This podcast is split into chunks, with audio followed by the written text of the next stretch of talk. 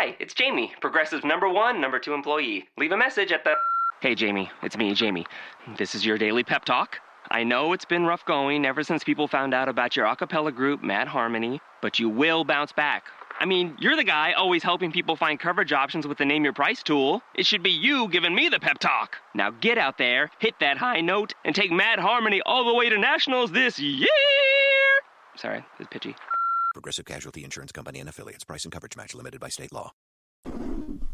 Esto es Mezcum Podcast y en el episodio de hoy vamos a estar discutiendo el partido inaugural de liga entre el Barcelona y el Real Betis. Además, ¿se puede ir Messi al Manchester City? Mezcum Podcast comienza ahora.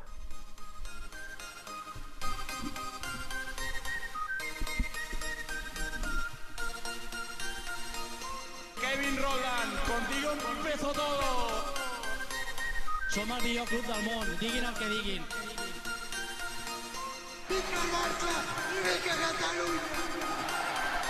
Apreteu-vos els cinc cinturons, que ens ho passarem bé. Yo soy Rafael Lamoy junto a Julio Borrás y esto es Mezcum Podcast, espacio dedicado totalmente a discutir la actualidad del Fútbol Club Barcelona. Julio, cuéntame, ¿cómo estás? ¿Feliz? Te, te puedes imaginar, Rafa, empezó la liga. Qué felicidad, o sea, te lo tengo que decir con toda la honestidad del mundo. Cuánta falta me hacían estos señores, porque iba a decir otra palabra para que empiece con C, pero no, no la puedo decir aquí al aire. Qué felicidad, mano, qué felicidad. Así mismo es, la pretemporada un poco te, te pone en, en- en ritmo. La Supercopa nos calentó un poquito más, pero nada como cuando comienza oficialmente la liga. No, no sé, te lo juro que es que es absurdo lo cómo, cómo completa una parte tan integral de mi vida. eh. Los veo ahí y ver el Camp de nuevo, todo, saber que obviamente que ya los juegos cuentan de verdad porque claro, la Supercopa es un trofeo, don't get me wrong, pero al fin y al cabo es un torneo amistoso glorificado. O sea, y ya ahora en adelante todo cuenta. Así que te da como que ese poquito de extra ahí de motivación cuando ves los juegos. Bueno, muchos pensarán que te estás justificando porque perdimos la Supercopa, pero vamos a empezar con la alineación.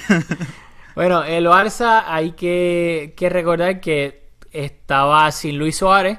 Suspe mire que suspendido. Estoy pensando en Cristiano y Sergio Ramos. Eh, oh. Este estaba lesionado. Se lesionó el partido de vuelta de la Supercopa de España contra el Madrid. Va a estar un mes fuera, así que obviamente estaban sin él. Piqué a última hora entró en la convocatoria, que era duda por este por lesión. Salió en el partido de vuelta también eh, en el Bernabéu, así que no se sabía si iba a poder jugar. A última hora entró en la convocatoria, pero Ernesto Valverde lo dejó en el banquillo. Y el Barça, de nuevo, Valverde, revolucionando la pizarra táctica. En, eh, contra el Madrid fue un 3-5-2 y ahora salía con lo que en papel muchos estaban diciendo que era un 4-2-3-1. Obviamente Marc André Ter Stegen en la portería, Javier Macherano y Samuel Untiti eh, centrales, laterales debutaba su primera titularidad con el Barcelona, Nelson Semedo, el lateral derecho, Jordi Alba como lateral izquierdo, Sergio Busquets e Iván Rakitic en ese doble pivote, arriba eh, Paco Alcácer como extremo izquierdo, Gerard Deulofeu como extremo derecho, Sergi Roberto de 10 y Messi jugando, volviendo a las raíces con Guardiola, ese falso 9 allá arriba. ¿Qué piensas de la alineación?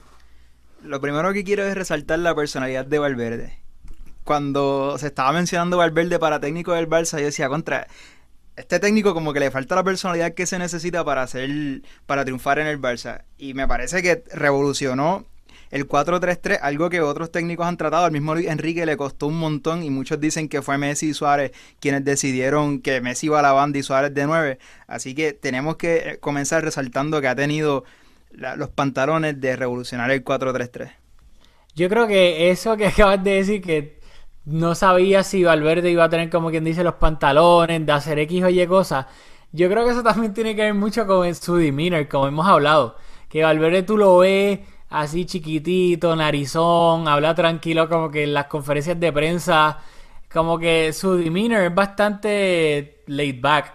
Y pues uno piensa que tal vez por eso pues no tiene los pantalones cuan- cuando venimos de tener a Luis Enrique, que claramente es todo lo opuesto en cuanto a personalidad. Y pues tú vas así a Valverde tranquilito, que se parece, yo no sé tú, pero a mí se me parece a Pedro el Escamoso, de que le falta el mullet atrás y es el mismo Pedro el Escamoso. Y pues yo creo, pero nos ha sorprendido tácticamente, y no tan solo cambiando la formación, sino los roles que ejecuta, que ejecuta cada uno. Porque nosotros pensamos, ah, Deulofeo va a jugar, ¿dónde tú piensas que va a jugar? En la banda izquierda. No, jugó en la banda derecha contra el Betty. Paco Alcácer, tú dices, ah, olvídate, pues si va a jugar de 10 y Paco Alcácer va a jugar de 9. No, Paco Alcácer jugó de extremo izquierdo. ¿Y quién jugó de 10? Sergi Roberto. Que yo creo que también en, en donde colocó a cada jugador también sorprendió tácticamente con eso. Claro, cuando vimos la alineación, igual lo habíamos comentado en el episodio anterior, hablando de la lesión de Suárez, que Paco Alcácer iba a ser el, 9 y que estábamos contentos porque iba a tener la oportunidad. Sin embargo, cuando empieza el partido y lo vemos en la banda izquierda, es como contra, aquí pasó algo. Y quiero resaltar el trabajo de, de Paco Alcácer en labores defensivas por esa banda. No se le vio muy participativo en la ofensiva. Y estoy completamente convencido de que fueron por órdenes tácticas de Valverde. Y el trabajo que se le asignó, yo creo que lo cumplió perfectamente. No, claro, este, eso lo estábamos, lo estábamos hablando por, por WhatsApp después del partido que vimos en Twitter, ¿sabes? Después analistas, periodistas, analistas, etcétera, de todo.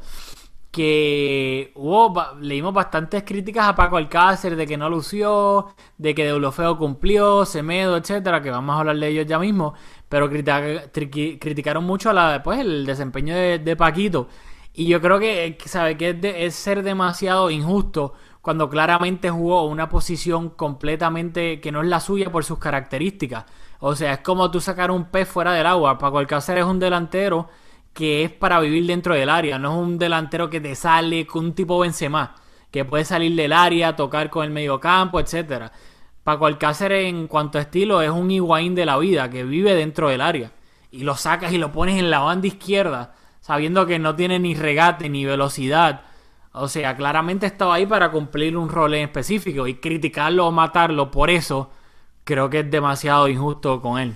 Estoy de acuerdo. Y otra cosa que resaltó, algo que hemos pedido a algunos fanáticos hace algún tiempo, quizás no como como como como táctica principal, pero sí en algunos partidos puntualmente que sería conveniente utilizar un doble pivote. En esta ocasión jugó Rakitic con Busquets en el doble pivote y juntando cabos entre cosas que han salido en la prensa y esta formación de que fue Paulinho fue un pedido de los técnicos, pues hace mucho sentido. Si vamos a utilizar un doble pivote más, pues, eh, o sea, con más frecuencia quiero decir, Paulinho va a encajar muy bien en ese doble pivote al lado de Busquets. No, no, claramente. Y Rakitic es un jugador que es, tiene tanto recorrido durante los partidos que juega 200 millas por hora en el buen sentido de la palabra que claramente tú tienes que tener un recambio para Rakitic porque si no va a llegar al final de temporada muerto. Y que pues si nos dejamos llevar por eso, Paulinho en ese rol debe cumplir. Que por cierto... En ese rol, Paulinho me parece que es un jugador hecho a la medida. Paulinho es un jugador de doble pivote o si un, un medio campo de tres es un interior, no es un pivote.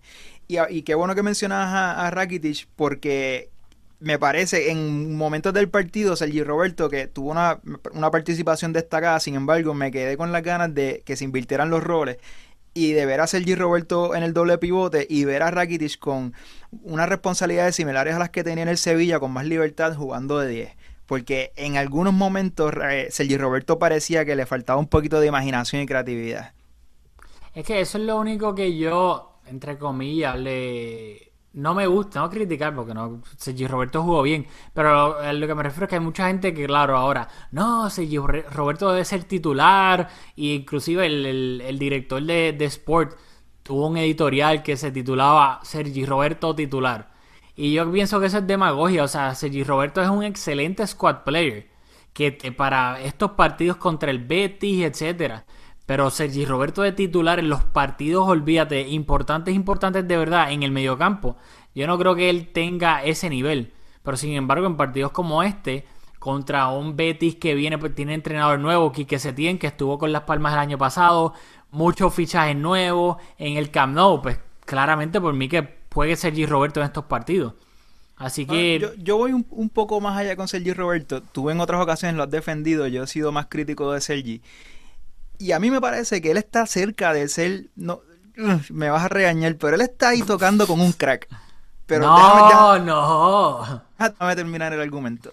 Pero jamás es un jugador para ser titular en el Barça, jamás. Y lo hemos, tú y yo lo hemos hablado mucho, de que la cantera tiene dos propósitos. Producir jugadores para la primera plantilla y para vender. O sea, son dos objetivos legítimos que tiene una cantera. Y yo veo a Sergi Roberto siendo titular en muchos equipos top de la Premier y siendo excelente, haciéndolo súper bien. Yo veo a Sergi Roberto en el, en el Chelsea teniendo un- una participación destacada pero en el Barça no es titular. Así que yo creo que si le abrimos las puertas va a ser beneficioso para ambas partes. Pero por ejemplo, eso que dices de un Chelsea o todo depende del rol que juegue en un 11 titular, porque por ejemplo, Bueno, si bueno, en- en, en Chelsea tú le das el rol de Fábrega, lo hace mejor. Eh, tú ves más Mm. que Fábrega. Sí. mm, en cuanto a creación, Bueno, no sé. No, no, Fábrega es un jugador mucho más creativo, pero hemos visto que cuando em, vamos a usar este partido, este partido está perfecto para geek out sobre esto. Cuando se trató de hacer el, el- el diamante invertido con Fábrega jugando de 10, no lo hizo bien. Y Sergi Roberto tuvo exact- exactamente ese mismo rol en este partido, lo hizo mucho mejor. En la presión alta era el primero presionando, tenía mucho más recorrido el que tiene Fábrega. Yo veo a Sergi Roberto siendo titular. Sí, en- pero en la por Premier. eso mismo, exactamente, es por lo cual yo no lo veo siendo titular en los partidos de que de verdad importante. Porque físicamente, que eso es lo que a mí me ha sorprendido Sergi Roberto, o sea, Sergi Roberto te puede correr un maratón. Es rápido, tiene endurance, no se cansa. Desde el aspecto físico, sí, sin duda alguna. Pero del aspecto de técnica, de creatividad, de tocar de primera en espacio cerrado, girarse, distribuir el juego, él, para mí, él no tiene esa habilidad creativa. Estamos So, de acuerdo. Y, y estamos total de acuerdo que para el Barça no. Yo lo, estoy abriendo las puertas Bueno, para que pero- triunfe en otro lugar. Pero estos partidos a mí no me molestan en el sentido de que había veces que se- en ese 4-2-3-1, que cuando Sergi Roberto salía a presionar, entre comillas, estaba, eh, estaban él y Messi de, de- de delanteros, básicamente, en esa presión alta. Sí, era, en la presión alta, él usualmente era el jugador más adelantado en el campo. Pues exacto, o sea, a mí físicamente Sergi Roberto me ha sorprendido, ¿sabes? Increíblemente, porque creo que tiene, ¿sabes? Corre, es rápido, no se cansa, etcétera. Lo claro, es lo de- del aspecto técnico, de- comparándolo con los cracks, cracks del mediocampo del mundo del fútbol, y pues que ahí obviamente, pues no creo que... Yo creo que él tiene un ceiling, y de ese ceiling no va a pasar, ¿me entiendes? Yo, yo creo que te sorprendería en otro sistema. Sí, Me sí, parece no. que nos podría Es un, sorprender. Es un Chelsea que tiene cinco mediocampistas y que él no es necesariamente el enfoque de, de ese mediocampo, sino que él es uno más que ayuda, un obrero que corre, que Sí, o sea, aprieta. eh, eh, en un equipo, por ejemplo, si lo- nos lo imaginamos en Italia, donde a veces juegan con tres centrales, carrileros y un medio campo bien poblado, yo, sería súper exitoso un equipo con, con un planteamiento táctico así. Claro, ¿Quiere, inclusive... quiere, ajá, perdóname. No, no, no, no, tranquilo, tranquilo, sigue. No, te quería hacer el segue porque sé que tiene un montón de hot takes y creo que he, he estado siendo bastante insistente con los míos. Ok, yo creo que hay que hablar de del lateral derecho. Del nene Nelsiño. Ya, ya yo lo voy a poner el nene Nelsiño de ahora en adelante. Porque yo no sé si porque el año pasado fue como que tan desastroso en ese lateral derecho teniendo en cuenta pues obviamente que Alex Vidal fue un desastre, Sergi Roberto cumplió teniendo también en cuenta que esa no era su posición y fue un invento de Luis Enrique, pero que tenerlo un lateral derecho de garantía, un tipo que te toque bien, que sea inteligente, que no sea un loquito como Alex Vidal, que por ejemplo tiene al extremo al frente de él, de espalda, o sea que tiene eh, a la espalda el, el defensa y se la pasa sabiendo que probablemente se la está pasando en una situación súper incómoda y las probabilidades de que él reciba el balón y haga algo con él son bien pocas. Pues Nelson, Nelsinho, de ahora en adelante, tenía esa calma de saber, mira, yo sé que tú tienes a alguien respirándote en la nuca, no te la voy a pasar porque ¿para qué? ¿Sabes? No hay no hace sentido que yo te la pase en una situación incómoda. Tranquilo, venía, ¡bup! la pasaba para atrás o la pasaba alguien en el medio, un pase sencillo, no se complicaba. Cuando tenía que subir, subía. Tiene gambeta, claramente. el control cuando se la pasan y tiene el extremo que lo viene presionando, tiene la habilidad, que eso me recordó un poquito a Vidal, que tenía esa habilidad técnica de cuando tenía el extremo del otro equipo presionándolo para robarle el balón, a Vidal era lo suficientemente técnico e inteligente que sabía salir de esa presión y al salir de la presión del extremo opuesto tenía ya espacio hacia adelante, se quitaba un, jugador de encima y ya podía fluir y ir hacia adelante al medio, este, del medio campo. Y a mí eso es lo que me gustó mucho ese Medo. O sea, es rápido, es bueno técnicamente, es inteligente, no se complica. Cuando tiene que tocar en corto, toque en corto. Cuando tiene que proyectarse ofensivamente, lo hace. O sea, yo en verdad que yo de lo más que me llevo del partido de ayer fue, fue a Semedo. No sé Bueno, si está de acuerdo. Lo único que yo tengo que decir en cuanto a Semedo es que No, el no, Nelsinho, Bueno, no. solo voy a decir una sola cosa. Es que el Betis tuvo tres tiros al arco. Tres. De los cuales uno estuvo entre los tres palos. Así que sacar conclusiones sobre Semedo me parece precipitado o me parece un poco forzado dadas las circunstancias del partido. Eso es todo no. lo que voy a decir. Yo no estoy diciendo que Semedo ahora mismo es el mejor lateral derecho del mundo ni nada por el estilo. Pero esta- la diferencia de lo que teníamos antes versus lo que tenemos ahora.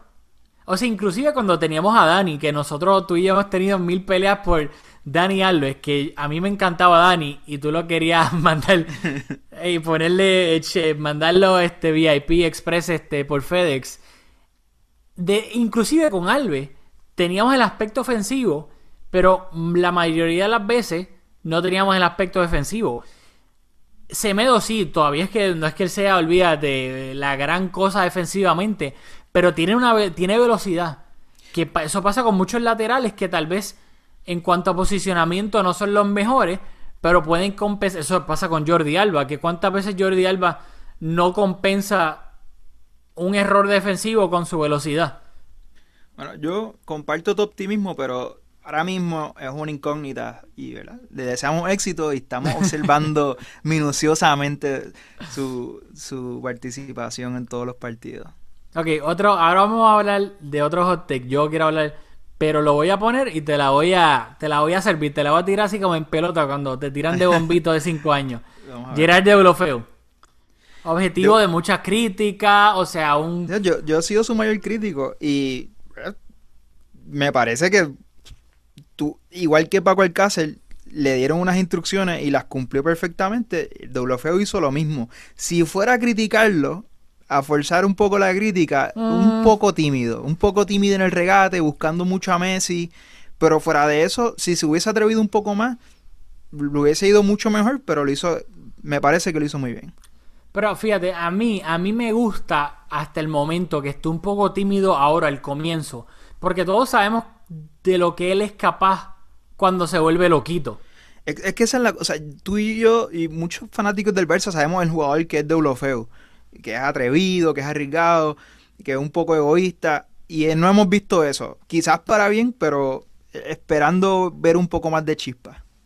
Pero yo creo que eso es bueno por el momento, porque claramente Deulofeu ha sido un jugador que su actitud ha sido cuestionada, and rightly so, por varios técnicos. O sea, Emery cuando estaba en Sevilla, por Luis Enrique, este jugó también el Everton con Roberto Martínez, no era titular la mayoría del tiempo. Así que a mí me gusta ver ahora que, entre comillas, esté cogiendo un poco de humildad y claramente, como diría Wisin, reconoce los rangos y sabe que tiene a Messi ahí. Y Yo creo está que, ¿tú sabes, tratando... por qué, tú sabes por qué yo creo que yo le tengo un poco de cosita? Porque tú sabes lo difícil para mí que es ver un partido de la Premier. Y yo tenía que ver partidos del Everton para verlo jugar. Y yo, yo creo que no le he perdonado todavía. Pero hace sentido eso un poquito, pero yo creo que a mí me ha gustado la actitud de, de Ulofeu so far, como que ha te- tenido como que ah, ha sido un poco humble en el sentido de que pues sabe que no se puede tirar esas loqueras por el momento, como que él se tiene que ganar tirarse esas loqueras de llevarse a cuatro, en, eh, gambetearse a cuatro y después patearla mal. Porque Claro. si se pone a hacer eso desde el principio con Messi ahí, es- él ya sabe lo que le pasó a Tello por, ese- por nombrar a alguien. Así que Sí, mira, está voy a- como que te testing a- waters. Te voy a leer mis notas de Deulofeu. Participativo. Tuvo que ver en los dos goles. No estuvo muy fino asociándose cerca de la portería. Y quiero usar ese segue para hablar de Messi, que vi cosas en él que no había visto en otros partidos, quizás lo había visto con la selección de Argentina. No sé si coincide. Estaba, fue un líder. La, palabra, la, primera palabra que me viene a la mente después de, de ver el juego fue que asumió un rol de líder que yo no había visto en Messi en el Barça, pues siempre hay un Piqué, un Iniesta, una figura fuerte que todos lo, lo buscan en los momentos difíciles y en este partido no hubo momentos difíciles, pero asumió un rol de líder, vi una madurez en Messi que, que me gustó mucho.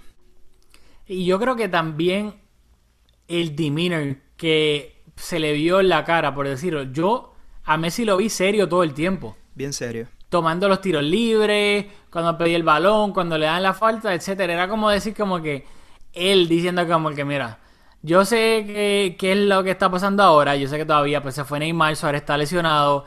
Estoy básicamente me tocó cuidar a los nenes chiquitos y yo sé lo que tengo que hacer. Así que ustedes tranquilos, que no estamos para relajar ni nada por el estilo, pero Y lo hizo yo lo voy a guiar. yo creo que en otros momentos de la carrera de Messi hubiese cogido este partido y no hubiese corrido y no hubiese buscado asociarse con los compañeros. Eh, hubo muchos momentos en que la- pudo haber tirado al arco y estaba buscando a sus compañeros. Y en este partido dije, contra, qué, qué bien que Messi asumió ese error.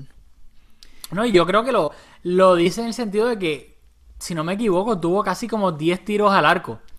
O sea, eh, para mí fue balanceado porque sí, encontraba a sus compañeros. La jugada del el primer gol, que fue un au- autogol de Tosca, vino con una combinación una, eh, de paredes entre él y Deulofeu. Fue centro de Deulofeu que Messi hizo el ron hacia portería y fue un centro buenísimo de Deulofeu. Fue el centro de la muerte, en el espacio entre el portero y el defensa. Que ahí tú no sabes si el portero se queda, si sale. El defensa dice, espérate, tengo que meterle el pie, no le meto el pie. Y pues lo que pasó, pues terminó en autogol. Claro. Pero otro Así- jugador de la jerarquía de Messi diría, "Ah, estoy con Deulo, estoy con Paco, voy a, a buscar la portería y yo ese no fue el Messi que yo vi. Una, Pero- algo que... ah, no, no, no, sigue. Termina. Algo que me preocupó, Busquets estuvo notable, me encantó, fue un partidazo de Busquets, pero me dio un poco de miedo, un poco de tristeza que Busquets y Messi, que los dos se combinaron muy bien, los dos estuvieron muy proactivos en la ofensiva y Busquets también en sus labores defensivas, los dos parecía de la media cancha en adelante que estaban en un nivel por encima de todos los demás jugadores. Y eso es algo que yo no había visto en el Barça hace tiempo. O sea, siempre hay tres, cuatro jugadores que se buscan, que se asocian, que la tocan. En este juego, si, si no era de las botas de Messi o de Busquets, no pasaba nada lindo, nada importante, nada de trascendencia. Y me estoy contradiciendo un poco porque los dos goles salieron de las botas de Deulo, pero en muchas ocasiones, en toquecitos así de tiquitaca entre Deulo y Messi, la jugada no terminaba en nada. Y la agarraba Busquets y la agarraba Messi, era como que, ok, eh, volvió la magia del Barça. Así que tenemos que un poco incorporar jugadores que aporten a recuperar esa magia. No, yo estoy de acuerdo porque el primer gol vino entre una pared entre paredes entre Deulofeu y Messi. El segundo fue básicamente por actitud. Deulofeu presionó arriba y recuperó el balón en el área del Betty y la centró bien hacia atrás y definió Sergi Roberto, que tampoco fue... Cuando tú estás en una situación como la que está el Barcelona ahora, ahora que pierdes a Neymar, probablemente el, después de Messi, jugador más desequilibrante del mundo, no tienes a Iniesta, que pe- a pesar de la edad, magia, sale de sus botas de vez en cuando, ahora a esta edad, pues yo pienso que eso me gustó Valverde, que dijo, mira, yo entiendo que en cuanto a cre- creatividad se refiere, estamos bien cortitos ahora mismo, así que qué mejor que presionar arriba, recuperar el balón lo más cerca de la portería rival que, que tengamos, que no hay tiempo de pensar, básicamente la recupera arriba, boom, y patear, ¿me entiendes? Que yo creo que eso también me gustó de, de todo el planteamiento de Valverde, que supo reconocer el momento por el cual atraviesa su equipo también. Claro, Val- de verdad que Valverde es de las cosas más destacadas del, del partido, me encantó. De la misma manera que le alabamos que se atrevió a hacer algo diferente en el Bernabéu, aunque no le salió por X o Y razón, se lo alabamos, también le alabamos ahora porque se atrevió de nuevo a cambiar las cartas y esta vez le salió perfectamente. De acuerdo. Y que quiero decir algo, que lo más que me gustó, además de Semedo, se me quedó. El sombrero que le hizo Joaquín. No, yo- te lo juro que yo no sabía que Joaquín estaba vivo todavía. Y cuando le hice el sombrero, yo dije, ¿qué fue? Y el, el comentario era, Joaquín con el sombrerito. Y yo, espérate, ¿what? Joaquín. Y después lo pusieron en slow motion y yo, anda para el silete. Joaquín, Joaquín, está Joaquín es vivo. un fenómeno, Joaquín. hace unas cosas. Siempre contra el Madrid o contra el Barça, hace unas cosas. Es que, no, no, a mí Joaquín me, la- me, me da demasiada risa porque es un loquito, pero Yo era buenísimo Joaquín. antes. Sí. Pero todavía tiene 36 años. O sea, Joaquín está pues está jugando, olvídate, solteros contra casados y pero no, pero no, además de eso, que no jugó André Gómez. Ni siquiera entró de cambio. Valverde lo dejó en el banco. Así que yo creo que esa es bastante una intención bastante fuerte de Valverde y obviamente Arda Turán tampoco Arda Turán entró estaba en el banquillo pero tampoco jugó. Arda Turán no ha jugado ni un minuto en lo que va de pretemporada ni de temporada. Así que yo creo claramente que Arda Turán tiene todos los papeles de ser uno de los jugadores que pueda marcharse del equipo antes de, de que se acabe este transfer window. ¿Qué más, Rafa? yo creo que en cuanto al partido, creo que bastante ya hemos cubierto todo lo que lo que queríamos porque no no como dicen, no creo que la vaca para más en ese sentido, hablamos todo este Yo, yo que- quiero añadir, quizás lo hemos mencionado, quiero enfatizar lo que Messi en este, hemos dicho que la formación fue 4-2-3-1 con Sergi Roberto delante del doble pivote, pero realmente el 10 fue Messi y el heatmap lo confirma. Y jugó de 9 haciendo los desmarques al frente y jugó de 10. Y eso es... O sea, jugó de falso 9. Claro, pero... o sea, o sea, es que falso 9 eso suena como que muy, muy fácil. O sea, él fue el 9 y fue el 10, como hizo do- dos cosas No, a la misma vez y, y eso es algo que pocos jugadores en el mundo pueden hacer. Hizo algo similar a lo que hace Benzema, que es el 9, pero es probablemente de los jugadores que más reparte el juego cerca de la portería y, y eso hay que destacarlo. Bueno, pues ya, ya terminamos con el análisis. Hay que recordarles que el próximo partido eh, de liga es el sábado que viene. El Barça visita al Deportivo a la vez. Este, a las 12 y 15 de la tarde Eastern Time. Si está en otro lado, pues no sé a qué hora es, lo siento, búsquenlo por ahí en Google. Pero Eastern Time es a las 12 y 15 de la tarde. Y este, antes de terminar el episodio, queríamos comentar que este fin de semana salió un rumor de que el Manchester City tal vez estaba dispuesto a pagar la cláusula de 300 millones de Messi y bla bla bla y obviamente toda la gente ahí asustada porque no ha renovado y toda la cuestión, pero yo creo que, que- es ridículo. Ellos le preguntaron a Guardiola en la. Hoy jugó el Manchester City contra el Everton. Y le preguntaron a Guardiola sobre eso. Que si era posible pagar la cláusula de 300 millones por Messi. Y él contestó: No lo sé. Si alguno quiere pagarlo, lo pagará. Si tiene el dinero y quiere pagarlo, pues. Y lo dejó ahí como que. eh, ahí entre comillas, como que abierto, etcétera. Y.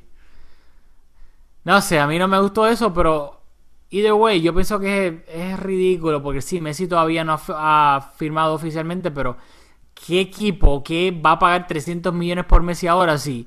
Messi se puede ir gratis el año que viene en verano, así que para mí el rumor no hace nada de sentido de pagar la cláusula. No sé si Sí, estás de acuerdo. Ah, eh, Yo no tengo nada que comentar en cuanto al rumor, pero sí decir que Guardiola, desde que se fue del Barça, un poco está en mi, en mi lista Nori para Navidades. Yo creo que eso es, es worthy de un episodio después tocar ese tema de Guardiola después de que se ha ido del Barça y como eso es básicamente algo que genera un debate tan tan fuerte entre pros y con, pro Guardiola y anti Guardiola en el mismo barcelonismo creo que, que es bastante interesante pero obviamente y, y- no y toca. fue- y fuera también, a mí me da risa cuando eh, Guardiola tiene un partido importante, haya sido con el Bayern o ahora con el City, los periodistas de Madrid apoyando al otro equipo, porque Guardiola todavía representa al Barça en, cier- en cierto sentido, y me da gracia como tanta gente le va en contra a los equipos de Guardiola y ya no, no está vinculado al Barça de ninguna manera, pero... No, no, claro, pero para mí eso ya, para mí eso es de, de esperarlo, o sea, Guardiola, que gracias a Guardiola, el madridismo sufrió, sufrió de las peores maneras posibles, humillaciones, títulos, todos. Así que yo entiendo que, que lo odien y que quieran que no ganen ni, o sea, ni siquiera entrenando en Puerto Rico FC. Yo lo entiendo, pero lo de dentro del barcelonismo, para mí eso es más como que interesante cómo se ha manejado todo y los niveles de anti y pro Guardiola que ha alcanzado, pues, entre los mismos periodistas y todos que cubren al Barça. Sí, Pero nada. ya, se ata un Ya. poco con, con la puerta y todo eso. es un poco Exactamente. un clan. Pero ya, ya, Pepito, hablamos otro día de Pepito. este, quería cerrar con que ha habido varios, obviamente, pues la junta, esta junta, Bartomeu y compañía, siempre está en el eje de la, de la tormenta, pero últimamente ha habido más comentarios, especialmente sobre jugadores. No tan siquiera sobre periodistas, analistas, pro Guardiola, etcétera, sino de los mismos jugadores del Barça. Ya vimos cómo Piqué tuvo ese, entre comillas, rifirrafe con Pep Segura después de, del partido de ida de la Supercopa de España contra el Madrid. Ahora salió unos comentarios que hizo Iniesta en una entrevista al país diciendo de que él antes nunca ni siquiera se planteó verse fuera del Barça y que ahora pues sí se lo había planteado, que había que cuidar a los jugadores que tanto le habían dado al Barça. Hay que recordar que Iniesta todavía no ha renovado contrato, es agente libre en verano en 2018 y a partir de enero pues podría negociar con quien le diera la, la gana. Y Neymar también después del partido del PSG contra el Toulouse tuvo unas palabras contra la, directiva diciendo que, que no- ellos no deberían estar ahí porque el Barça se merece mejor. Este, yo voy a decir algunas cositas, pero algo que tengas que decir primero que yo sobre eso. Bueno, para que sí, para que nos cierre y bien rapidito, que no quiero sonar en defensa de la Junta, pero quiero poner las cosas en perspectiva, tiro los datos y después que la gente llegue a sus conclusiones. Y cito a Marca, esto no es mío, este es de Marca. Eh, el Barça desde el 2013 ha gastado 509 millones de euros en fichaje y el Madrid 505. Allá lleguen a las conclusiones en cuanto a la gestión de los fichajes. Y lo otro, que esta junta es una extensión de la junta de Sandro, porque Bartomeu era el vicepresidente, so on and so forth. Y la gente tiene memoria a corto plazo. La ¿sabe? Yo soy fanático del Barça por Ronaldinho. Y Ronaldinho llegó al Barça por Sandro Rosell. Y sus conexiones con Nike en Brasil y toda esa cuestión. Y Neymar probablemente llegó por la misma razón. Así que, nada, que la gente recuerde un poco la gestión de esta junta, que lo ponga todo en una, en una balanza, lo bueno, lo malo, y, y que luego lleguen a las conclusiones, pero que no olviden nuestra historia. Y yo creo que Sandro Rosell deben de hacer una estatua al lado de la de Kubala, porque a través de sus chanchullos han pasado cosas bien buenas en el Barcelona. Así que tomo la Bueno. palabra. Este, yo creo que obviamente Rosell es un personaje y pues Bartomeu ni se diga, y Laporta también, que generan bastante ¿sabes? reacciones de polos opuestos. Y es como lo que yo digo, a mí honestamente, si hay algo que a mí me, me endiabla del barcelonismo, es lo, eso mismo, los ismos, de que es gente que si le, son laportistas y olvídate, todo lo que haga Rosell o, o Bartomeu, todo está malo, no hay nada que puedan hacer bueno. Los que son rosellistas o bartomistas, yo no sé ni, si eso- si- ni siquiera lo he escuchado. Este, Benedictista, nuñista. ¿habrá, ¿habrá alguien que votará por él? Ah, Benedicto, que habla así, qué sé yo, ni idea. Pero eh, va a tratar de hacer una moción de censura, veremos cómo le va. Este, y todo, ¿sabes? Los ismos para mí yo los odio, porque es que, de, que todo, si nos ponemos a analizar minuciosamente, todos los presidentes han hecho cosas malísimas y todos han hecho también cosas buenas.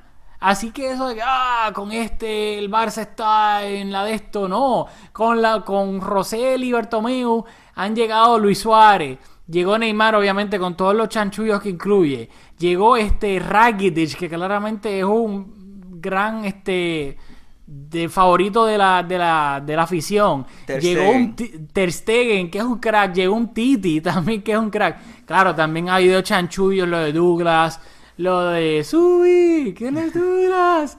Este, lo de Marco Asensio, que no lo fichamos por estar peseteando. Claro, pero también con la porta, nosotros no- fuimos a fichar a Villa en el 2010. No lo, perdón, en 2009. Perdón, después de la temporada del triplete, en el verano de 2009. No lo fichamos, terminamos yendo a Italia, pagamos sesenta y pico de millones por Zlatan, más le dimos a Samuel Eto'o por algo que no funcionó, lamentablemente porque a mí me encanta Zlatan, pero pues no funcionó. Y el año eh, siguiente lo terminamos vendiendo por 24 o 25 millones.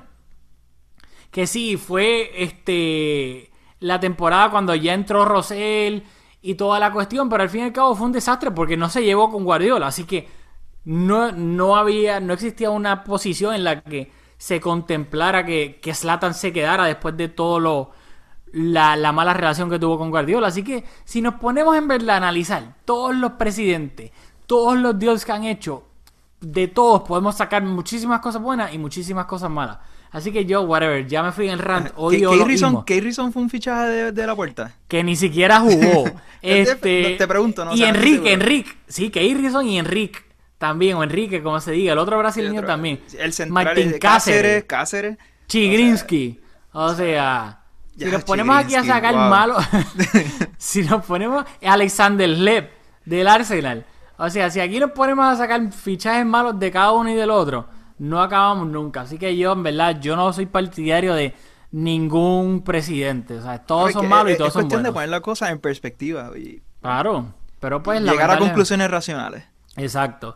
Y luego, pues nada, yo lo que quería comentar rapidito sobre lo de Iniesta es que Iniesta, esto es una situación incómoda en todos los equipos cuando tu estrella, alguien que fue tan vital pues en, en éxitos que tuviste, está llegando a esa edad en donde ya no te produce como lo hacía antes, ya no te da la durabilidad que te daba antes, porque está lesionado cada rato y es un, un crossroad porque es una situación difícil y mucha gente, pues, o inclusive fanáticos del Barça, usan demagogia de que no, Iniesta se le tiene que tratar, olvídate. Pero Iniesta, ¿qué está pasando? Nadie sabe 100% seguro, so- solamente podemos especular. Pero que uno puede especular que es cuestión de dinero, porque es una renovación de contrato. Y entonces tú te encuentras en un punto en que tienes un jugador que claramente ya se te lesiona a cada rato. Que en cuanto a nivel ha bajado muchísimo y tiene una edad de 33 años. Así que cuánto dinero tú estás dispuesto a ofrecerle versus lo que él quiere para sentirse este querido por todo lo que le ha dado al Barcelona. Así que pues, yo pienso que esta es una, una situación incómoda y siempre lo ha sido con los símbolos de los clubes. Sea, en el Madrid con Raúl, ahora pues nosotros, antes con Puyolo, con Xavi. ¿Sabes? Siempre es incómodo. Y luego, para, ter- para terminar lo de Neymar. O sea, Neymar eh, se está ¿sabes? Neymar es un guasón. Porque ahora está tirándose a la Junta, tirándole a la Junta, cuando esa misma Junta se tiró Huelemil Chanchullo para traerlo al Barça, para seguir aumentándole de sueldo, sueldo este escondidos en bonus, que si a Papa Neymar y scouting de no sé qué jugadores y cuánta otra cosa. Y cuando y cuando se tiró ahora que pasó todo este revolú del verano, que el Barça le congeló 26 millones de euros del signing bonus, ahora se está tirando la perreta y diciendo, no, esta junta, este, el Barça se, se, se merece mejor, no eres pescado, ¿sabes? Nosotros sabemos, ¿sabes? Tú eres el menos indicado para estar criticando a la junta. Mira, tenemos a Guti en línea. Pregúntale a Guti qué, qué, qué le recomendamos a Neymar. Guti, ¿qué le vamos a decir a Neymar ahora que está en el PSG hablando guasa del Barça? Que vaya a coger amapolas al campo. gracias, Guti, gracias. Eh, el madridismo también a veces nos apoya. Este, nada, ya yo dije lo que tenía que decir sobre Iniesta y Neymar. No sé si tengas que añadir algo antes de irnos. Despídenos. Bueno, pues ya saben que nos pueden encontrar como siempre en todas las redes sociales. Por favor, esto es bien importante. Vayan a iTunes en su computadora o en su iPhone. Busquen Mezcum Podcast, denle subscribe, déjenos por favor un review, lo que sea, con cinco estrellas, por favor, porque eso ayuda a que el podcast le llegue a más personas y así pues nos pueden escuchar más personas. Ríen la voz a todas sus amistades, recomiéndenlo. Se lo pedimos de corazón en todas las redes sociales. Nos pueden encontrar bajo Mezcum Podcast en Facebook, en Twitter, este, nuestras cuentas personales, al Damuy con 2Y, a Julio con Borra Julio en Twitter. Y por favor, sigan regando la voz, que cada, cada episodio más gente nos está escuchando y en verdad que se lo agradecemos un montón. Así que nos vemos la semana que viene con el análisis del Barcelona contra Deportivo a la vez en Mezcum Podcast.